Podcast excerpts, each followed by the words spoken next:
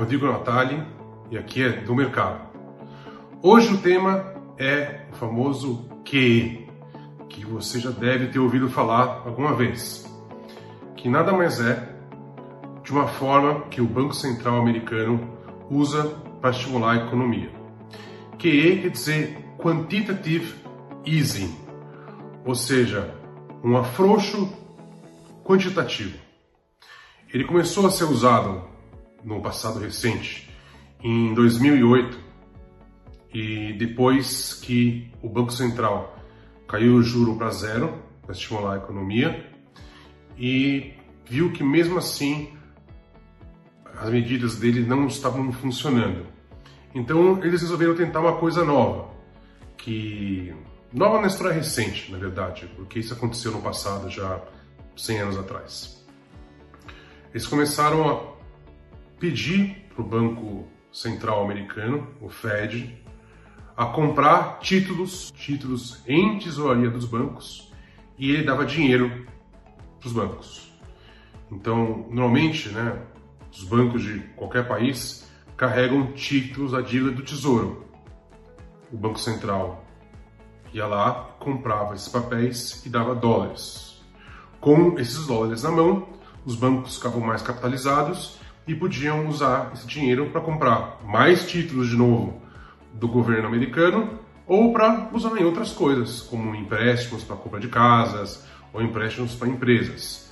Então é uma forma de você estimular uma economia de uma forma mais direta forte do que o juro que já estava em zero e ele não tem como marcar o juro para baixo disso. Hoje em dia, o Banco Central americano está comprando 120 bilhões de dólares por mês de QI.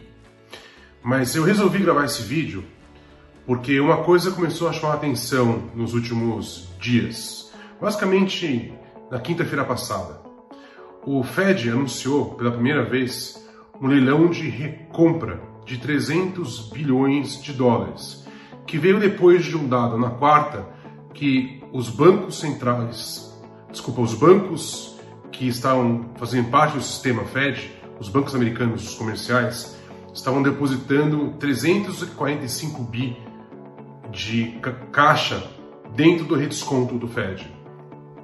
Isso significa, de outra forma, dizer o seguinte: o Fed não está encontrando mais ativos para comprar dos bancos. Ele vai lá, faz o leilão dele de, de intervenção é, de QI, e os bancos vão lá e vendem títulos públicos normalmente.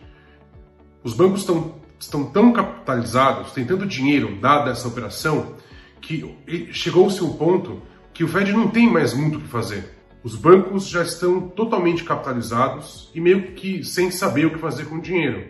O que, de certa forma, é, é o mesmo que dizer que daqui para frente, esse QE ele não tem mais a mesma eficácia que ele tinha antes e vinha tendo até agora. E se você pensar que esse movimento foi o principal responsável para fazer com que o preço dos ativos subisse de valor e colocasse as criptos nos níveis recordes, as commodities nos níveis recordes, as bolsas em níveis recordes, os próprios bonds, os próprios títulos de renda fixa em níveis recordes, se você tirar isso e o mercado esperava que esse programa continuasse sendo efetivo e o Banco Central lá tinha se comprometido a carregar esse programa pelo menos até o final de 2022, se você imaginar que no meio do caminho agora esse programa não consegue funcionar direito por falta de ativos, você tem uma notícia nova que pode fazer com que os mercados sejam impactados, principalmente o dólar e todos os ativos de risco que hoje em dia contam com esse, com esse empurrão do Banco Central para poder estarem nos níveis que estão. Então, eu acho relevante comentar isso, porque é uma novidade. A gente não vê esse tipo de leilão de Ripple, né? que Ripple quer dizer um Repurchasing Agreement. É como se fosse uma, a nossa, no Brasil, a gente chama de operação compromissada. A gente não vê nesse volume desde 2017.